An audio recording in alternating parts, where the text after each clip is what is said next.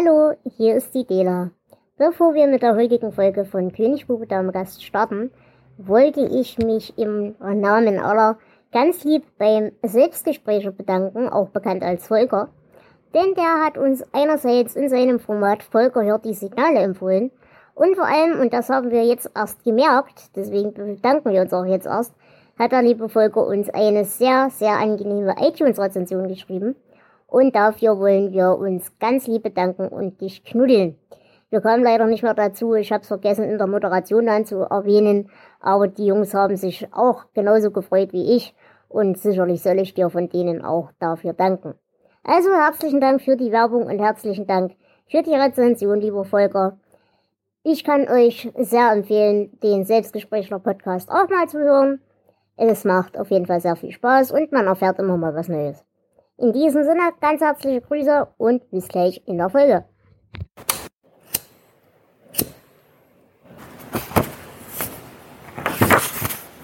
König. Bube. Dame. Gast. Der Stephen King Reread Podcast. Hallo und herzlich willkommen zu einer neuen Folge des König Bube Dame Gast Podcast.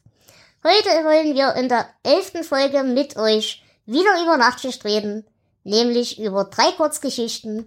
Die erste wäre Der Mann, der Blumen liebte, außerdem Die Frau im Zimmer und als letztes Nächtliche Brandung.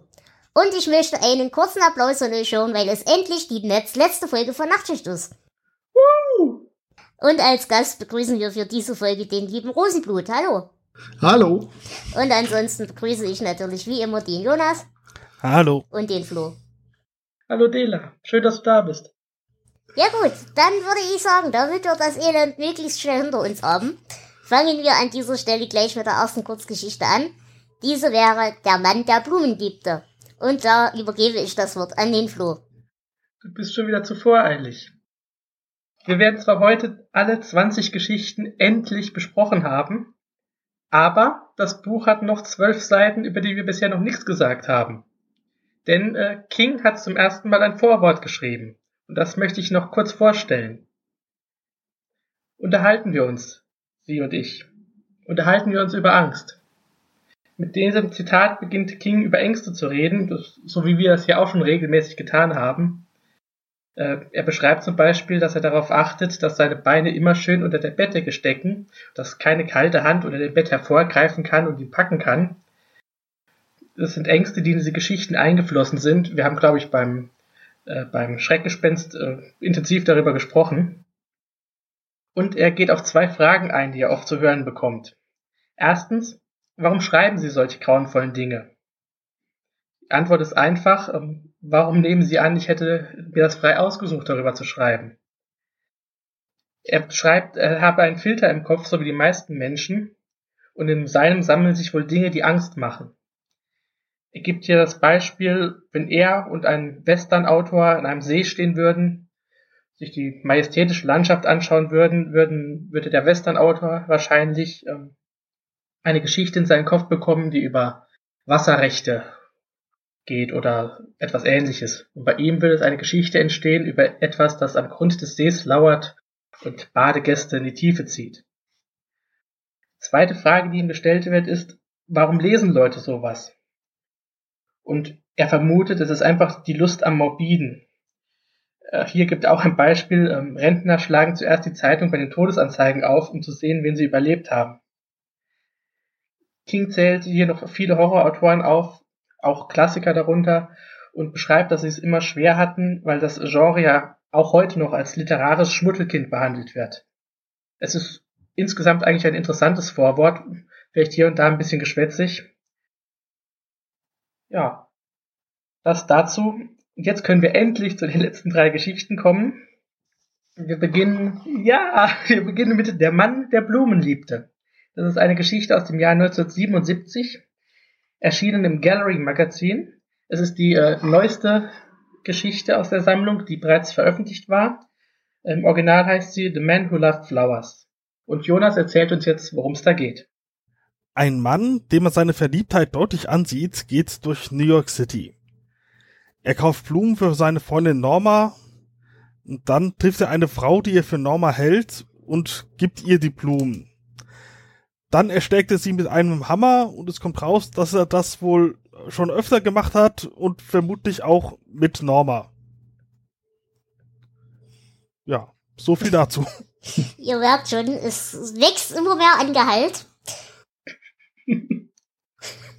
Ja, ähm, ich glaube, die Frage nach einer Charakterisierung äh, stellt sich hier in aller Lächerlichkeit nicht mehr. Und deswegen möchte ich euch.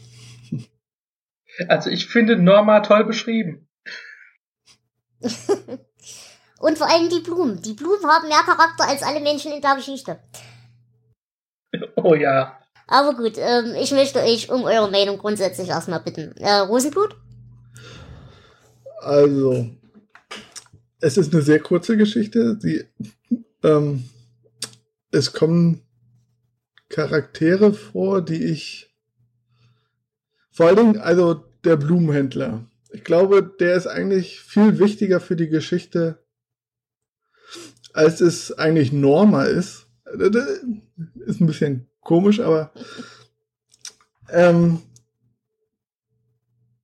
also ja, wie soll man dazu sagen?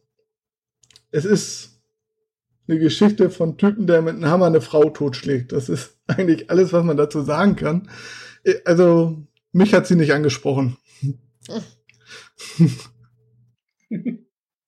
Ja, äh, ihr merkt schon, ähm, wir sind alle ein bisschen sprachlos über diesen Schwachsinn. ja. Ich fand sie ganz nett, weil ich habe dieses äh, diesen Twist am Ende beim besten Willen nicht vorausgesehen, dass er dann auf einmal den Hammer rausholt und Leute ersteckt oder Frauen in dem Fall. Ernsthaft? ja, nee, habe ich nicht. Ich bin da zu simpel gestrickt vielleicht. Ja gut, ihr habt ja auch in der letzten Kurzgeschichte gedacht, dass die Frau noch lebt und die sich da auch einen Spaß mit erlaubt. Es sei euch verziehen. Ja, naja, die Kurzgeschichte ist wie gesagt eigentlich relativ inhaltsleer. Ich fand auch, obwohl ich es auch vorausgesehen habe, aber ich fand durchaus diesen Twist sehr lustig. Dieses zutiefste Verliebtsein, dieses manische, ähm, fand ich eigentlich ganz hübsch aber äh, es ist wirklich kein Inhalt dabei. Also es tut echt weh. Ja, das Beste, was man über die Geschichte sagen kann, ist wirklich, dass sie sehr kurz ist.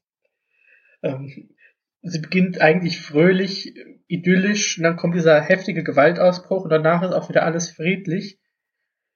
Ähm, ich weiß nicht, was man großartig zu der Geschichte sagen soll. Sie ist zum Glück schnell vorbei. ja, was man zu der Geschichte auf jeden Fall sagen kann, ist, dass sie schon mal eine grauenhafte Übersetzung hat. Denn ähm, es wird zum Beispiel hier schon mal sehr sinnentfremdet, ähm, werden ja die Blumen beschrieben und so weiter und so fort. Und unter anderem ist in der deutschen Version der Begriff der Teerose. Und Teerosen sind eigentlich Rosen, die man wirklich in Tee liegt, also in Tee legt. Ähm, manche kennen das vielleicht hier, diese, diese Blume von Jericho. Das ist so Zeug, das ist ein trockenes Gestrüpp und Mist.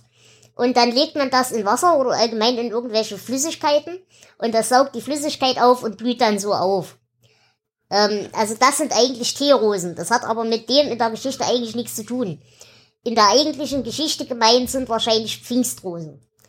Also äh, es leidet nicht nur am Inhalt, es leidet vor allem auch an der Übersetzung schon mal. Es, es leidet auch daran, es hat ja eigentlich überhaupt keine Handlung für mich kommt das vor wie, wie einfach so ein Übungsstück, das man schreibt, um ein bisschen Atmosphäre zu erzeugen. Am Anfang ist ja wirklich so eine friedliche, idyllische Atmosphäre. Ja, es hat sonst für mich irgendwie gar keinen Sinn. Das ist eine der Geschichten, die ich immer wieder vergesse. Und ich weiß auch warum. Ja, völlig zu Recht. Ja, das hätte so auch als Einstieg für irgendeine Krimiserienfolge dienen können wo dann nachher geguckt wird, wer ist das? Ja. ja, irgendwie sowas. CSI Bangor Maine. Wobei dann die Frage wäre, was die Bangor CSI-Leute in New York machen, aber das ist eine andere Sache. ähm, naja, ähm, kommen wir mal, würde ich sagen, weil, wie gesagt, viel sagen kannst du dazu nicht. Ein kleines bisschen zu den Blumen und zu der Symbolik, die dahinter steht wenn ihr nichts dagegen habt. Mach ruhig.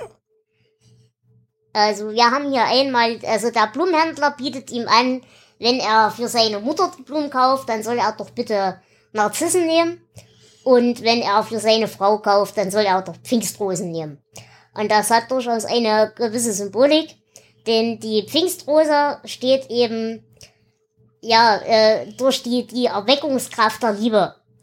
Und das ist natürlich genau in dem Zusammenhang sehr putzig, denn er versucht ja quasi das Gedenken oder die die Gestalt seiner toten Freundin oder Frau oder wie auch immer wieder zu beleben. Und ähm, dadurch ist eben diese Wiederbelebungsthematik, die mit Pfingstrosen verknüpft ist, durchaus nicht ganz falsch. Das rechne ich der Geschichte hoch an, dass sie sich da zumindest in Ansätzen versucht haben, an der Sache zu bleiben.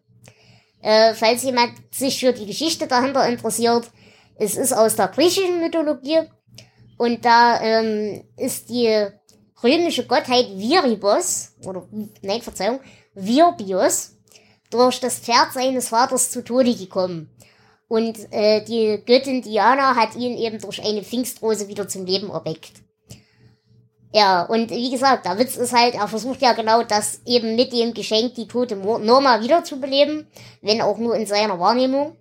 Und das gelingt ihm ja auch so lange, bis das Geschenk erst wieder abgelehnt wird. Und ansonsten steht die Pfingstrose für die Ehre, für die weibliche Schönheit und ist halt vor allem auch als Jahreszeitenblume ein Symbol für den März und für den Frühling. Ähm, natürlich ist sie auch eine Dornenro dornenlose Rose und deswegen ein Symbol der Liebe ohne Schmerzen und ohne Düsternis. Ähm, die Frühjahrssymbolik hatten wir ja schon, es spielt halt wirklich im Frühling und dadurch ist das ganz gut gewählt. Ähm, kurz zur Ergänzung noch die Narzissen dagegen. Die sind Frühblüher, besonders zur Osterzeit beliebt und stehen für Lebendigkeit, Frische und Fruchtbarkeit, weshalb sie eben wirklich vor allem für Mütter äh, assoziiert sind. Ja, das wäre das zu den Blumen. Habt ihr da eine Ergänzung? Nö. Zu den Blumen nicht, aber wie du ja sagst, es spielt im Frühling und äh, da kommen dann ein paar, paar Ähnlichkeiten auf mit dem Erdbeerfrühling was ja für mich eine genauso äh, absolut vergessbare Geschichte war. Auch da haben wir den Serienmörder, auch da haben wir nicht viel Inhalt. Das Einzige, was ich vielleicht noch erwähnen könnte, ist, ähm, die Geschichte spielt 1963. Das heißt, ähm, King hat hier äh, eine Geschichte in der Vergangenheit geschrieben, hat ja 77 die Geschichte geschrieben. Ähm, ich könnte mir aber vorstellen, dass er sie 77 einfach nur ausgegraben hat irgendwo und dass sie wirklich schon alt war und dass er sie als, als sehr junger Mann als Übung irgendwo geschrieben hatte. äh, habt ihr euch denn schon mal gefragt, warum die Mordwaffe ausgerechnet ein Hammer ist? Nee. Rosenblut, hast du eine Theorie? Äh, meine Theorie war eigentlich, dass er schon, also eigentlich, dass er Handwerker ist oder war. Mhm. Weil er da ist? Das ist eine vernünftige Theorie, mit der kann ich leben. Sie ist zumindest sehr pragmatisch, das mag ich. Ja. Nein, ähm, es gibt auch hier wieder einen symbolischen Ansatz. Der ist auch nicht besser oder schlechter als der pragmatische Ansatz. Aber ich möchte ihn an der Stelle nochmal erwähnt haben. Ähm, ein Hammer ist ja gleichzeitig eine Waffe und ein Werkzeug. Und er braucht ja beides, um eben dieses Ziel normal zu erreichen. Er braucht halt eine Waffe und er braucht ein Werkzeug. Deswegen Hammer empfiehlt sich da. Außerdem ist ein Hammer ein Symbol für Energie, Entschlossenheit und Eindringlichkeit, was natürlich mit seinem gesamten, doch sehr selbstbewussten Auftreten äh, korreliert. Außerdem, und das ist glaube ich auch ganz interessant, äh, ist der Hammer im Germanischen unter anderem auch ein Symbol für die Ehe. Und hier haben wir halt auch wieder eine Verschmelzung von Täter und Opfer durch den Mord. Und er sieht halt eben seine äh, ehemals Geliebte in seinem Opfer. Im Traum, in der Traumdeutung ist der Hammer ein Symbol dafür, Probleme so verbissen, äh, sich so in, in Probleme zu verbissen zu haben, dass nur Gewalt eine Lösung erscheint. Äh, ganz lustig fand ich aber auch, wir können ja auch alles freudianisch deuten. Und hier ist der Hammer ein Sexualbild, ein Sexualsymbol. Und ähm, sexuelle Bedürfnisse äußern sich, ähm, die halt nur in einer sehr ungesunden und unguten Art und Weise durchgesetzt werden können und die Partnerschaft gefährden können in Träumen durch einen Hammer. Penis. Ansonsten, ja, haben wir halt in dieser Kurzgeschichte, das wollte ich auch noch kurz erwähnen, eine Szene, wo ihm ein, ich glaube, ein Bauarbeiter war es, oder auf jeden Fall ein Passant auf der Straße, äh, seinen Ehering anbietet. So, mein, willst du meinen Ehering? Ich brauche meinen nicht mehr. Und da haben wir einen sehr schönen Kontrast. Die kurze, intensive Liebe bis zum Tod, die er ja propagiert und die er will, äh, versus eben die abgelebte Liebe, eben diesen, diesen Menschen da in der Wäscherei und diesen Menschen, der ihm seinen Ehering angeboten hat. Das ist aber auch wirklich alles, was ich zur Symbolik sagen kann. Gut, gibt es Ergänzungen? Zur Symbolik habe ich nichts mehr. Habt ihr sonst generelle Ergänzungen erstmal? Auch die nicht. es gibt äh, äh, einen Satz aus dem Buch, das, äh, aus der Geschichte, den ich ziemlich unpassend fand. Mhm. Äh, das war, äh, er war ein schöner Prinz und sein Name war Liebe. Äh, ich kann den nicht einordnen. Ich weiß nicht, soll das jetzt sein Wahnsinn sein oder sieht er sich tatsächlich als Prinz oder will er naja, ich würde das wirklich als, als Karikatur sehen. Diese ganze Geschichte, wie sie anfängt, ist ja wirklich so ein Rosamunde Pilcher-Ding. Er bringt seiner Frau Blumen mit, er läuft fröhlich beschwingt durch die Gegend und so weiter. Und da fallen ja in solchen Romanen gerne solche Sätze. äh, und ich kann mir gut vorstellen, dass das so als Karikatur gemeint ist. ja, Karikatur, das. Gut, ähm, wenn wir jetzt gerade an dem Punkt schon bei unpassenden Sätzen sind, habt ihr, habt ihr denn Zitate zu dieser Geschichte? Ja. Dann sprich. Tatsächlich. Ähm, das erste, der Frühling ist die einzige Jahreszeit, in der Erinnerungen niemals bitter sind. Mhm. Das ist zwar falsch, aber schön. und außerdem, lieb, ja. Liebe tut manchmal weh und manchmal haut sie dir halt auf den Hammer in die Fresse.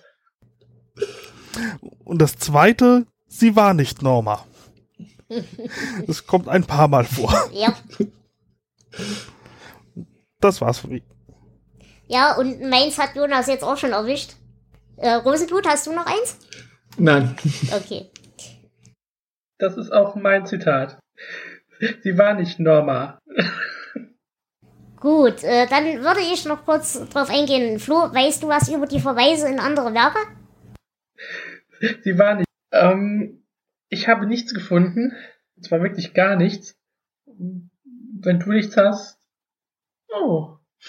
Da habe ich ein bisschen mehr gefunden. Also, angeblich gibt es eine Verbindung zu der Mann, dem niemanden die Hand geben wollte. Äh, ich bin mir allerdings nicht sicher, woran der bestehen soll. Außerdem soll es angeblich eine Anspielung auf Nachrufe geben. Die sagt mir übrigens gar nichts, die kenne ich gar nicht. Die kenne ich auch nicht. Und ähm, außerdem ist Mr. Sahneschnitter, eben dieses dynamische Auftreten und so weiter und so fort. Ähm, auch dieses Symbol der, der verlorenen Liebe und so weiter und so fort. Und der, ähm, ja, auch der Location ist bei Quitters Inc. Und natürlich haben wir hier den Schauplatz äh, New York, der natürlich im, in der Turmsaga eine relativ wichtige Rolle spielt.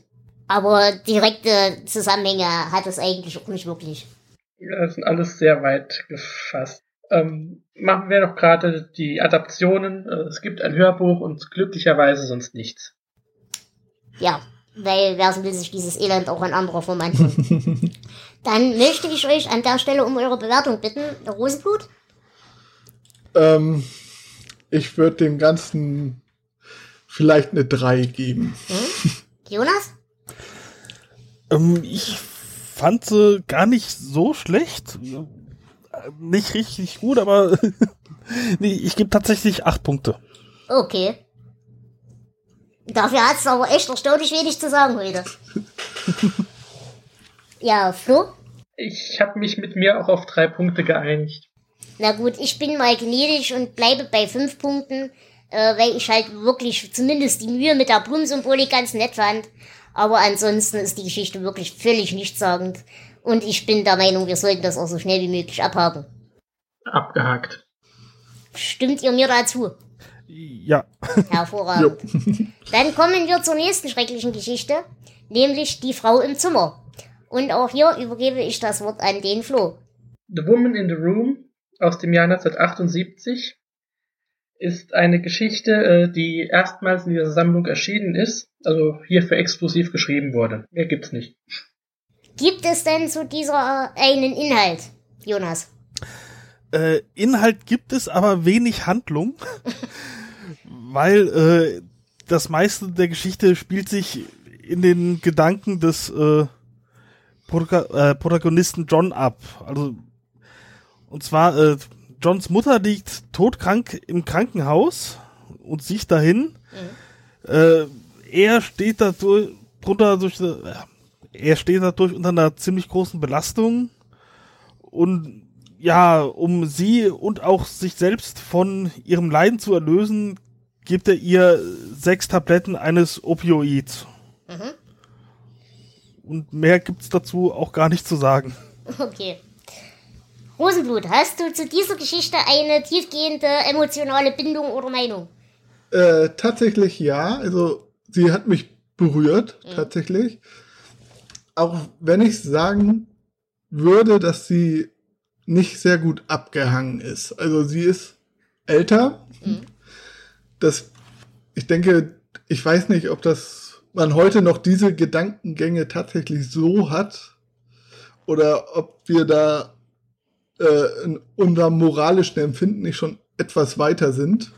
Aber ähm, ja, wie persönlich werde ich jetzt? Ähm, Sagen wir einfach, du äh, hast eine persönliche Bindung dazu aus Gründen. Ich habe eine persönliche Bindung dazu, ja. Genau. Mhm. Also ich fand sie okay. Ich fand sie angemessen in der Länge mhm. für das, was erzählt wurde. Und ähm, ja. Na gut, ähm, Was ich hier in der Geschichte ganz interessant fand, war eben wirklich diese, nicht unbedingt nur diese, diese Relation zur Mutter und diese, ja, dieses Konglomerat aus Schuldgefühlen und Verpflichtungsgedanken und Erlösungsgedanken, sondern was ich ganz interessant fand, war auch dieser, ja, dieser Einblick in die, in das Verhältnis zur modernen Medizin. Das fand ich an der Stelle ganz interessant. Habt ihr denn dazu eine Meinung? Nee, mit dem medizinischen Gedöns habe ich mich gar nicht auseinandergesetzt. Naja, ähm, ich ziehe mal kurz an der Stelle mein Zitat vor, nur um meinen Punkt zu unterstreichen, was ich meine. Äh, das Zitat wäre, in diesem Schränkchen stehen noch viele andere Arzneimittel, sorgsam aufgereiht wie die geheimnisvollen Mixturen eines Voodoo-Doktors, die Teufelsaustreiber der modernen Welt. Ähm, das finde ich durchaus passend, weil gerade, man kennt das ja bei Krebspatienten oder wie auch immer, da wird halt auch teilweise auf gut Glück einfach so lange irgendwas reingepumpt, damit es eventuell funktioniert. Aber im Endeffekt hat das halt auch nicht wesentlich mehr Wert als irgendwelche ausgekochten Hühnerbeine. Und ähm, das fand ich an der Stelle eigentlich eine ganz schöne, ganz schöne Kritik an der ganzen Geschichte. Ich würde zum Inhalt an sich eigentlich gar nicht so viel sagen. Ähm, es ist ja eine Situation, die viele schon erlebt haben. Und ähm, ich würde das ganz auf die Metaebene heben, äh, denn Kings Mutter ist ja auch kurz zuvor gestorben an Krebs. Und King selbst hat in einem Interview diese Geschichte mal als, als Healing Fiction, als, als heilende Erzählung bezeichnet. Also er hat hier tatsächlich den Tod seiner Mutter verarbeitet. Und ich glaube, deshalb unterscheidet sich diese Geschichte auch ziemlich stark von den anderen in dieser Sammlung. Also sie ist realer, sogar düsterer als die Horrorgeschichten. Und es ist keine Realitätsflucht, sondern wirklich das echte Leben, was er hier abbildet. Und ähm, ich finde, dass die Geschichte sein, sein Repertoire als Autor doch schon erweitert. Bis jetzt haben wir wirklich nur diese, diese Horrorerzählung gehabt und hier ist er tatsächlich ein, ich sag mal, ein dramatischer Autor. Und das finde ich eigentlich ähm, interessant. Ich finde zwar, die Geschichte passt nicht so recht in das Umfeld, weil so eine Geschichte in Verbindung mit, mit dem Wäschemangler und naja, was wir sonst halt hatten. Äh, aber. aber der Zusammenhang ist da, wir haben Voodoo. Ja, in gewisser Form. Und ähm, mir kommt das auch vor, als wäre es eine, eine kleine Schreibübung zu The Stand. Weil dieses, dieses Sterben ähm, ist ja da ein Thema, das gerade so im ersten Teil des Buches doch ziemlich intensiv vorkommt. Mhm. Nee, da gebe ich dir auf jeden Fall recht. Ähm, ich würde sagen, wir ersparen uns an dieser Stelle aus Gründen wirklich die Diskussion zu äh, Sterbehilfe und so weiter und wie wir dazu stehen. Das kann sich, denke ich, jeder, äh, der uns in irgendeiner Form folgt, äh, sich selber sein Bild darüber machen. Äh, das ist mir, glaube ich, für einen Podcast ein zu heißes Thema an der Stelle. Ja, ich, ich wollte nur äh, noch kurz anmerken, ich finde, es ist ganz schön dargestellt, dieser innere Konflikt, den John hat zwischen dem Pro und Contra mhm. bewegen und ja, dass er sich da halt auch nicht so sicher ist. Ja. Na, vor allem nicht nur der Konflikt Pro und Contra, sondern ähm, eben wirklich dieser Widerspruch einerseits, dass es eben ausgerechnet auch noch die Mutter ist. Also der, der Mensch, der dir das Leben geschenkt hat und so weiter und so fort und diese ganze überromantisierte Scheiße. Ähm, äh, dass dieser ganze Komplex eben damit reinspielt. Und auch im, im Gegensatz dazu, auch die Beziehung zu seinem Bruder wird ja angedeutet. Dass eben sein Bruder sich dann mit dem Ganzen so extrem nicht auseinandersetzen will, während er eben das mehr oder weniger auf sich lädt und die Verantwortung darauf auch auf sich lädt. Ja, und es wird ja auch nicht ganz klar, ob jetzt äh, quasi er sich selbst den ganzen Stress da vom Hals schaffen will oder seine Mutter wirklich vom Leiden erlösen. Was da jetzt das Ausschlaggebende ist und was eine fadenscheinige Bekundung. Genau. Gut. Ähm, habt ihr jetzt erstmal dazu grundsätzlich noch was zu sagen? Sonst würde ich zur Symbolik kurz kommen. Gerne. Ähm, wir haben halt hier, ich habe ja gerade schon erwähnt, das ist eben auch diese Geschichte, die Frau, die mir das Leben gegeben hat. Und ähm, sie erkrankt halt hier an Gebärmutterkrebs. Und es wird auch wirklich der Satz erwähnt, dieser wächst wie ein Kind in ihr. Also das ist halt wirklich diese Umkehrung des, des Lebensgedankens. Und ja, das Kind, das geboren wurde, also der Erzähler, und das Kind, das jetzt ausgetragen wird, also der Krebs, ist halt das, was den Lebenszyklus der Mutter in irgendeiner Form bestimmt und beendet. Das sind so die zwei Sachen in der Symbolik, die ich da ganz interessant fand. Ansonsten haben wir hier noch sehr viele Verbindungen zur realen Popkultur. Also nicht unbedingt zu anderen King-Büchern, sondern zu externer Literatur. Es wird einmal angespielt auf Fahrenheit 451, beziehungsweise Ray Bradbury. Außerdem auf diverse US-Kinderserien wie die Sesamstraße. Weiterhin auf die Nacht der lebenden Toten. Und auf einen Roman, glaube ich, von Michael Crichton. Äh, mit dem Titel Der Computermann. Gut. Ähm, Kennt ihr denn Querverbindungen innerhalb des King-Universums? Also innerhalb der ja, innerhalb der Geschichten äh, gibt es hier keine Querverbindungen. Also mir ist keine bekannt. Naja, inhaltlich nicht, aber äh, die Stadt selbst wird erwähnt in Achterbahn, in Amok, in Der Anschlag, in Dr. Sleep, in Kingdom Hospital, in Omi und in Todesmarsch. ja, und das Krankenhaus wird auch mehrmals wieder aufgegriffen. Wenn ich mich nicht ganz täusche, ist das sogar dasselbe, äh, dasselbe Krankenhaus, in dem Insomnia dann zu großen Teilen spielt. Und diese unangenehme Angewohnheit mit dem Tablettenkauen, auf die hier auch sehr deutlich eingegangen wird, das macht natürlich auch unser lieber Vater in Shining. Stimmt. Beim Lesen habe ich doch dran gedacht.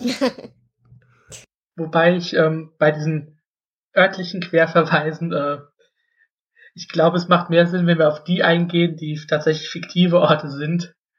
Weil wir jedes Mal, wenn man so in New York spielt, äh, dann haben wir bei der Stand noch viel mehr zu tun als von ihnen. Ja, das stimmt. Du hast recht. Nun gut, dann, wenn ihr nichts weiter habt, würde ich euch um eure Zitate bitten. Meins habe ich ja schon weg. Äh, meins wäre, äh, als er in den Fahrstuhl steigt, denkt er, dass das Wort Arzt zu einem Synonym für Mensch wird, sobald ein Arzt sein Gewerbe beherrscht. Als erwarte man, dass Ärzte grausam sein müssen, um so einen gewissen Grad von Menschlichkeit zu erreichen. Mhm. Jonas? Ja, ich habe auch zum einen das Zitat mit dem äh, Krebs, das wie ein Kind wächst, mhm. und dann noch aus Transistorradios strömt elektroplasmische Musik. Mhm. Flo? Ähm, mein Zitat äh, habe ich gewählt, weil ich denke, dass ähm, das zeigt schön, dass John tatsächlich ein äh, Stand-in für King selbst ist, der ja damals auch ein Alkoholproblem hatte. Er hatte nachmittags immer zwei Sechserpackungen Black Label Bier bei Sonnys gekauft und dann mit den Kindern ferngesehen. Drei Dosen bei Sesamstraße, zwei Dosen für Mr. Roger, eine für Electric Company. dann eine zum Essen. Okay. Dann, wenn ihr nichts weiter an Ergänzungen habt, würde ich euch auch an der Stelle wieder um eure Bewertungen bitten. Flo? Ähm, zwei Ergänzungen. Und zwar, äh, es gibt ein, klar, ein Hörbuch. Und es gibt den schon erwähnten, äh, das Dollar Baby, The Woman in the Room. Ähm, das ist vielleicht tatsächlich zu erwähnen, weil das ähm, das erste Dollar Baby war und äh, ein Film von Frank Darabont, der später ein ziemlich bekannter Hollywood-Regisseur wurde und auch einige King-Verfilmungen gemacht hat. Und ähm, dann wollte ich noch erwähnen, die Geschichte hatte äh, Arbeitstitel, die sich doch unterschieden haben. Ähm, das eine war Time in a Glass That Run, also man könnte sagen Zeit in einer Sanduhr. Und das andere war The Last of Her, das letzte von ihr. Finde ich eigentlich auch beide nicht unpassend. Finde ich beide deutlich passender als den Titel, den es jetzt hat. Ja, der ist ein wenig, ja, nichtssagend. Gut. Dann bitte ähm, eure Bewertungen. Ich stürme mal vor und ich habe dem Ganzen 16 Punkte gegeben. Okay. Mhm. Äh, bei mir ist nicht ganz so gut, aber ich würde dem trotzdem noch eine 14 geben. Okay. Flo? Ähm, ich finde die Geschichte gut. Sie passt, wie gesagt, nicht so ganz in das Umfeld. Ähm, ich gebe ihr noch zwölf Punkte. Okay, ihr werdet mich gleich schlagen. äh, ja, wie gesagt, das ist halt kein Horror im übernatürlichen Sinne, das ist auch vollkommen in Ordnung. Ich gebe zu, wenn man dafür gebaut ist, ist es sehr emotional und sehr nahegehend. Die Thematik, und das ist nicht selbstverständlich bei King-Geschichten, ist verhältnismäßig zeitlos und äh, altert dadurch natürlich auch entsprechend gut. Das Leid ist schmerzhaft genau beschrieben und auch die Überforderung der Angehörigen. Äh, allerdings, wie gesagt, bei mir zieht halt diese ganze überromantisierte Scheiße nicht von wegen, ja, das ist doch meine Mutter und bla. Und äh, demzufolge habe ich eine gewisse Antipathie gegen diese Geschichte. und sagen wir so, ich hatte ursprünglich mal drei Punkte gegeben, aber ich einige mich mal auf fünf Punkte, weil es ist, denke ich, wenn man dazu eine Bindung hat, schon nicht verkehrt. Und ich, ich würdige zumindest, dass er mal versucht hat, was anderes zu schreiben. Und ich würdige vor allem eben auch den, den Hintergrund, dass es wahrscheinlich wirklich eine persönliche Geschichte ist. Dann würde ich sagen, kommen wir zum dritten, zur dritten Kurzgeschichte in dieser Sammlung, nämlich Nächtliche Brandung. Und auch hier übergebe ich wieder das Wort an Flo endlich die letzte Geschichte. Äh, sie ist nicht die letzte Geschichte in dem äh, Buch, da ist sie mittendrin. Wir haben sie aus einem bestimmten Grund hier ans Ende gesetzt, da kommen wir gleich dazu. Night Surf, auf Deutsch Nächtliche Brandung, geschrieben im Jahr 1969, in, äh, erstmals in dem Magazin Ubris veröffentlicht. Ja, bevor wir auf Besonderheiten eingehen, sag uns mal, worum es geht, Jonas. Es geht um eine Gruppe Jugendlicher, die feiern ein Fest am Strand Darunter auch Bernie, der die ganze Geschichte erzählt. Sie treffen auf einen Reisenden, der im Endstadium einer Grippe ist, die fast die gesamte Menschheit ausgerottet hat. Und sie machen sich einen Spaß daraus und verbrennen ihn lebendig, um eine Art Opfer zu bringen, dafür, dass sie weiterhin verschont werden. Allerdings hat sich einer in der Gruppe vermutlich infiziert. Und ja, dabei haben sie aber die ganze Zeit gedacht, sie wären immun, da sie alle die Hongkong-Grippe hatten. Und die Geschichte endet damit, äh, nee, die Geschichte endet mit einem über den Tod grübelnden Bernie, der sich nach seiner Ex-Freundin sehnt. Gut, ähm, ja. Das ist auch hier etwas mehr Inhalt als in den letzten Geschichten, aber immer noch nicht viel. Und deswegen äh, gebe ich die Geschichte jetzt zum Abschluss frei. Rosenblut, hast du dazu was zu sagen? Äh, tatsächlich, ähm, also ich musste sie erstmal überhaupt zweimal lesen mhm. oder zweimal anhören. Äh, einmal, um eigentlich die Geschichte, wo eigentlich die Geschichte anfängt und endet. Also ich, sie kommt irgendwie ohne Einleitung und ohne Ende aus, was ich okay finde, aber ähm, und das zweite Mal, um mich drüber aufzuregen, wie viel die eigentlich dann für äh, The Stand kaputt macht oder für mich kaputt macht. Okay. Äh, ähm, ja, eigentlich könnte man das dann später nochmal sagen, aber ähm, um anzufangen, also die Träume werden zum Beispiel überhaupt nicht erwähnt. Mhm. Äh, ähm, was dann für, zu, für mich dazu führt, dass diese Menschen wohl neutral sein sollen. Mhm. Ja. Und wenn das neutrale Menschen sind, dann weiß ich nicht. Kurze, kurze Frage. Wo würdest du in der Zeitlinie von The Stand, also wo würdest du es ungefähr einordnen? Relativ noch am Anfang oder schon gegen, gegen Ende zu? äh, tatsächlich wird ja erwähnt, dass das im August spielt und das wird ja schon, ist ja schon ähm, eigentlich schon im letzteren, mittleren Akt von The Stand. Hm. Na Ähm, gut, also ich hätte es jetzt persönlich für mich ein bisschen an den Anfang, also wo noch niemand so richtig weiß und wo auch noch eine, eine gewisse Zivilisation zumindest noch in Teilen existiert. Ähm, und das würde meiner Meinung nach noch ein bisschen erklären, warum es da die Träume noch nicht gibt. Genau, und ich denke sowieso, die meisten von denen werden auch noch sterben. Ähm, deswegen sind es auch keine neutralen Menschen, die können weg. Okay, Flo, willst du gleich weitermachen? Ja, also wir haben ja schon erwähnt, die Geschichte ist aus dem Umfeld von The Stand. Das ist für mich auch das Einzige, was sie äh, lesenswert macht. Ähm, ich würde sie aber tatsächlich nicht wirklich äh, als Teil dieses großen Werkes sehen. Ähm, dazu gibt es dann doch noch ein paar Unterschiede, die zu gravierend sind. Ich denke, es war einfach eine, eine nette Übung vorher.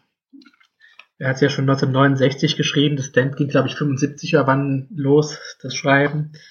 Ähm, das war eine Idee. Ein paar Elemente sind ja schon drin, wie ähm, der Name Captain Trips für die Seuche. Aber ansonsten ist es ziemlich zu vergessen. Die Figuren sind ja wieder mal Arschlöcher. Auch Bernie, Bernie erinnert mich ein bisschen an, an Charlie Decker aus Amok. Der war genauso unsympathisch. Die Geschichte hat auch keinen wirklichen Plot. Du hast ja schon gesagt, man kommt rein, es gibt keinen richtigen Anfang und ja, man geht auch wieder raus und es ist kein wirkliches Ende. Äh, es ist keine Figur dabei, die für mich irgendwie interessant ist. Die sind alle recht langweilig, nervig und ja auch bösartig. Gut, bösartig ist nicht schlimm, aber in dem Fall bringt's nichts. Äh, es ist ein Appetithappen für das Stand, aber mehr nicht. Okay. Jonas? Ja, sagt nicht viel, aber ich finde, es ist ein netter Teaser zu The Stand. Weil es die Thematik schon mal grob anreißt und ja, da kann man sehen, dass man aus einem mittelmäßigen Teaser auch ein großartiges Buch machen kann. Ja. Kommen wir, weil wie gesagt, inhaltlich ist an dieser Geschichte wirklich auch nicht viel zu holen. Mal noch mal kurz zur Symbolik. Wir haben hier eben auch dieses Opfer, hatten wir ja gerade schon angesprochen. Äh, dieses wird verbrannt. Natürlich ist das so ein, ein Urbild. Wir haben ein reinigendes Feuer, eine Hexenverbrennung, einen Brandopfer. Und das soll natürlich so ein bisschen demonstrieren, dass sofort auf archaische Muster zurückgegriffen wird, sobald die zivilisatorische Decke ein kleines bisschen zusammenbricht. Und wie fragil eben diese zivilisatorische Decke ist. Ja, da kann ich dich gerade hier unterbrechen. Ähm, diese, dieses Abfall von der Zivilisation ähm, ist natürlich äh, stark angelehnt an Herr der Fliegen von Golding. Da ist ja das ähnliche, eine Gruppe junger Leute, auch da auf der Insel hier am Strand. Und schnell wird sämtliche Menschlichkeit vergessen. Also ähm, da finde ich schon Ähnlichkeiten drin. Genau. Ja, ähm, weshalb ich der Meinung war, dass das hier, wenn wir es denn wirklich insistent irgendwo zeitlich einordnen würden, dass ich es eher an den Anfang der Geschichte einordnen würde, sind äh, die kleinen Alltäglichkeiten wie die Transistorradios, denn die funktionieren ja noch. Und es kommt da ja auch noch Musik raus und so weiter und so fort. Ähm, aber es wird halt wirklich eine riesige Betonung auf die kleinen alltäglichen Dinge gelegt. Die rote Hose, eben die Transistorradios, dann steht das natürlich im krassen Kontrast dazu, dass es genau diese kleinen Dinge sind, die uns umbringen. Also es ist eben doch nur eine Grippe statt ein Atomkrieg. Und äh, das ultimative Symbol, das alles im Arsch ist, was könnte das sein? Ich habe keine Ahnung, worauf du hinaus willst. Soll ich euch erlesen? Im Radio wird äh, erwähnt, dass die Stones tot sind. Und seien wir doch mal ehrlich, wenn es die Stones nicht mehr gibt, dann ist doch wirklich die Zivilisation im Arsch, oder? Naja, dann ist das bald soweit, nehme ich an. Ja, komm, darauf warten wir schon seit 30 Jahren und das passiert nicht. Zumindest ist der Vater von sehr vielen Kindern tot. Na gut, ähm, was aber an der Stelle noch ganz interessant war, wir haben ja in einer unserer Folgen schon mal über Salem's Lot gesprochen. Und wir haben da ja erwähnt, dass äh, dort der Vampirismus so ein bisschen als, als Krankheit auch mit auftaucht und umgedeutet wird. Und hier haben wir genau die Umkehrung dafür. Hier ist es eine Krankheit, die aber dämonische Züge trägt. Gut. Das wäre auch an der Stelle alles zur Symbolik, was mir eingefallen wäre. Gibt es Ergänzungen dazu? Nicht von mir. naja, jetzt das Menschenverbrennen ist an sich ja auch schon sehr symbolisch. Ja aber auch nur so eine Symbolik, auf die eigentlich ja, Jugendliche kommen. Also mm. ich weiß nicht, ob das heutzutage noch erwachsene Menschen dazu bringen kann, Menschen zu verbrennen. Äh, also, hast du in den letzten Monaten und Jahren mal Nachrichten gelesen? Ja, ja, aber das ist ja jetzt kein Festbinden und sich dazu äh, die bösen Geister ja, zu vertreiben. Ja, aber auch nur, wenn es schwieriger ist. also da, da würde ich dir, das ist eine heiße These, da würde ich dir durchaus widersprechen. Also ich, ich glaube, wenn wir jetzt wieder in so einer, in so einer Situation sind, dass unsere zivilisatorische Decke wirklich so bröckelt, äh, ich glaube, dass die Jugendlichen und die Rotzlöffel sich eher damit beschäftigen, noch die letzten Vorräte zu plündern und irgendwelche Dinge auszuräumen. Und diejenigen, die auf die dämliche Idee kommen, ist, wir könnten es ja mal mit einem Brandopfer versuchen, ich bin mir ziemlich sicher, dass die ersten Idioten, die auf diese Idee kommen, irgendwelche religiösen Menschen im Mittleren Westen sind. Und erwachsene Menschen, nicht die aus Kinder des Zorns. Ja, aber das sind ja jetzt hier Jugendliche, die irgendwie Gläser rücken und äh, ja, keine Ahnung, Vampirgeschichten lesen, wahrscheinlich, hm. heutzutage. naja, gut, äh, stellen wir mal zur Diskussion. gut. Äh, habt ihr denn ein Zitat für diese Geschichte? Ja. Nachdem der Bursche gestorben war und der Gestank seines verbrannten Fleisches sich verzogen hatte, gingen wir alle zurück hinunter zum Strand. Okay. Jonas? Da waren wir also, die gesamte menschliche Rasse, ausgelöscht. Und zwar nicht von Atomwaffen oder biologischen Kriegswaffen oder von der Umweltverschmutzung oder irgendetwas Großem. Nur von der Grippe. Mhm. Und dann habe ich noch ein zweites. Mhm. Bier ist Bier. Nun gut. Ähm, Rosenblut, hast du noch eins? Ähm, es gab Zeiten, da empfinde, äh, äh, es gab Zeiten, da empfand ich einfach für alles Mitleid. Na gut, ich habe auch eins. Niemand sollte schon im August an den Winter denken. Es ist genauso, als watschelte eine Weihnachtsgans über das eigene Grab. Okay. Das ähm, ist schön. Querverbindungen haben wir hier auch wieder nur örtliche. Flo hat gesagt, die soll ich nicht erwähnen, deswegen lassen wir die weg. Und halt ansonsten die eine große Querverbindung zu The Stand über die Krankheit. Gut, gibt's Ergänzungen? Es gibt natürlich auch wieder ein Hörbuch. Und es gibt diesmal sogar zwei Dollar Babys, äh, eins aus dem Jahr 2002 und eins aus dem Jahr 2008. Gut, dann würde ich euch an der Stelle, wenn ihr nichts dagegen habt, um eure Bewertung bitten. Ja, äh, ich gebe dem Ganzen sechs Punkte, aber auch nur, weil es die Verbindung zu The Sled gibt. Ja, aus demselben Grund kriegt er von mir fünf Punkte. Äh, bei mir sind es auch fünf Punkte. Ja, ihr werdet mich wiederhauen. ähm, ich gebe euch natürlich recht, die Charaktere sind ein Witz, aber äh, ich fand, dass das ambivalente Zusammenspiel, das sie so miteinander haben, durchaus nicht ganz verkehrt. Die Szenerie gefallen, gefiel mir eigentlich ganz gut. Eben auch so am Meer und diese Symbolik mit Vergänglichkeit und das Meer ist immer da, aber alles, was wir drumherum bauen, geht halt vor die Hunde und so. Das fand ich ganz hübsch. Und der Ausgangsgedanke, äh, eben der letzte Mensch auf Erden zu sein, da ist jetzt auch nicht ganz uninteressant. Ob man den jetzt gruselig oder schön findet, sei mal dahingestellt. Und deswegen gebe ich an der Stelle 12 von 19 Punkten. Okay. Gut, dann würde ich an der Stelle diese Folge für beendet erklären. Aber bevor wir richtig beenden, äh, Flo, bist du schon fertig mit der Statistikausrechnung? Äh, nein. Denn dazu muss ich gerade das Internet aufmachen und dann sagt meine Leitung wieder ab. Ah. Gut, dann lassen wir den Flo das doch äh, probieren. Ja, und genau. Äh, währenddessen würde ich sagen, wer hier hört, kann nochmal überlegen, ob er zum Podstock kommen will und dort mit uns über eine entsprechende Kurzgeschichte reden möchte. Genau, Da haben wir noch niemanden, würden uns oder? auf jeden Fall freuen. Wir können euch auch die Kurzgeschichte dann entsprechend äh, zuschießen und so.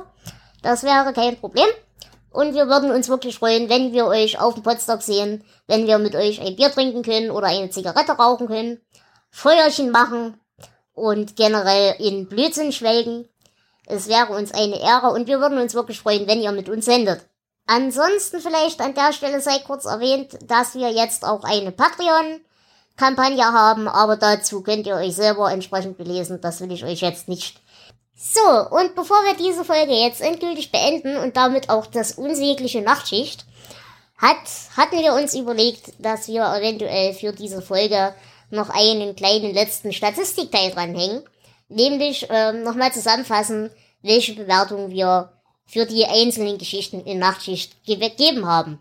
Und da übergebe ich wieder das Wort an den Flo. Wir machen jetzt also eine Top 20 und auf dem letzten Platz liegt Graue Masse. Hier haben wir 3,5 von 19 Punkten. Welche tollen Erinnerungen habt ihr an diese Geschichte? Dosenbier macht grau. Glücklich macht das. Nur einen halben Punkt mehr, vier Punkte hat die letzte Sprosse bekommen auf Platz 19. Äh, langweilig. ja. Stimmt, die habe ich auch schon wieder fast vergessen. auf Platz 18 Erdbeerfrühling mit 4,5 Punkten. Äh, Ja. ich weiß nichts mehr. Ja, genau. Der Mann, der Blumen liebte, 4,75, tatsächlich mehr. Da haben wir vorhin genug drüber geredet. Ja, Haben wir? Keine Ahnung. Das, als nächstes käme äh, der Wäschemangler mit 6,5. viel zu viel. Ja, ich, ich sag nur Götterspeise. Götterspeise war okay. Und mit der gleichen Punktzahl hätten wir auch manchmal kommen sie wieder. Ich finde die beiden Geschichten ja immer noch lustiger. Hab ich schon wieder völlig vergessen. Dann folgt nächtliche Brandung. Hatten wir ja eben mit 7 Punkten. Und mit, mit 7,25 Punkten jeweils haben wir den Rasenmähermann und einen auf den Weg. Es gibt überfahrene Katzen. Ja. Mehr kann man dazu auch nicht sagen. 7,5 Punkte, eine meiner Lieblingsgeschichten, Lastwagen. Nur wegen der Filme. Genau. Spätschicht hat es auf 8,25 Punkte bekommen. Ich glaube, da waren wir einfach genau. nur gnädig, weil es eine der ersten war, oder? Ich glaube auch. nee, war- war, mit, mittendrin. Ja, ja, aber ich glaube, das war die zweite oder dritte Folge. Nee, die vierte. Die vierte, na gut. Fünfte, wenn. Aber wir waren da noch in der Phase, wo wir das Buch noch gut finden wollten. Das stimmt. Ne, das waren wir bei der Frau im Zimmer heute nicht mehr. Trotzdem 8,5 Punkte. Aber daran seid ihr schuld. Ich wasche meine Hände in Unschuld. Ja, ich war's.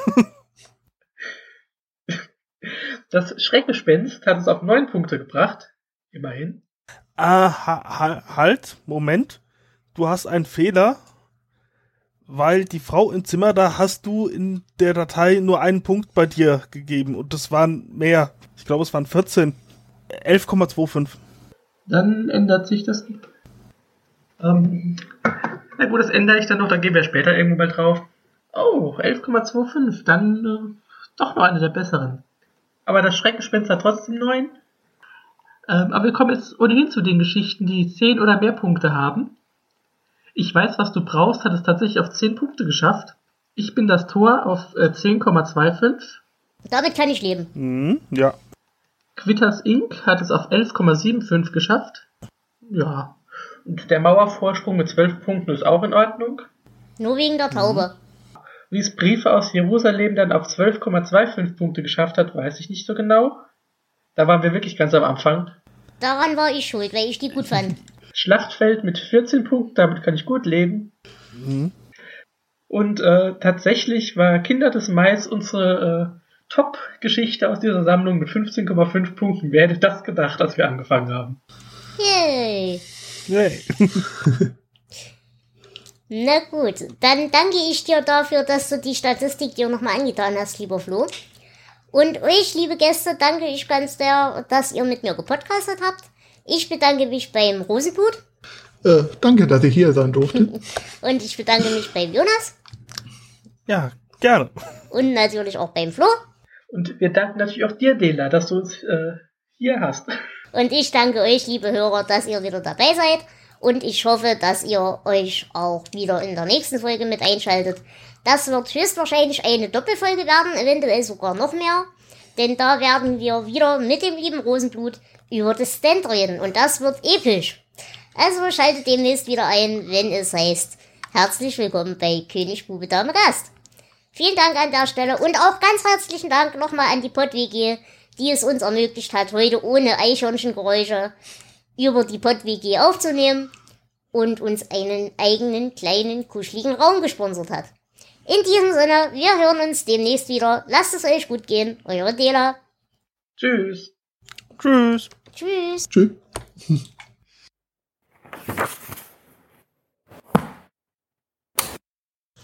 Deswegen, wer von euch zieht sich da gerade eine Line Koks? Ähm, gut, Entschuldigung. äh, und wenn, warum gebt ihr nichts ab? Äh, gut. Außerdem, und das fand ich an der Stelle ganz interessant, ja, bitte?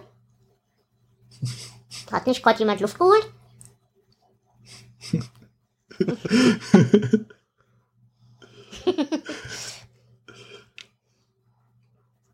Ja. Ja, ja, lass dir Zeit. Wir müssen hier, das wird sowieso eine Folge, wo ich nur kotzen werde.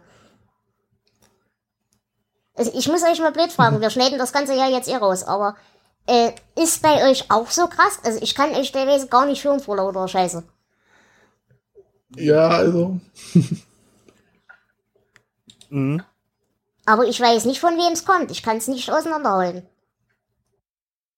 Bloß damit wir für die nächste Folge Bescheid wissen, wisst ihr, weil das Stand kann ich so nicht aufnehmen, da kriege ich eine Meise. Und irgendeiner hat sich vor uns trotzdem eine Line Koks gelegt und ich will was abhaben, verdammt. Hat für mich eher nach äh, Stiftgekratzel an sich angehört. Ja, ich hätte jetzt vermutet Kreditkarte. So, dann stopp.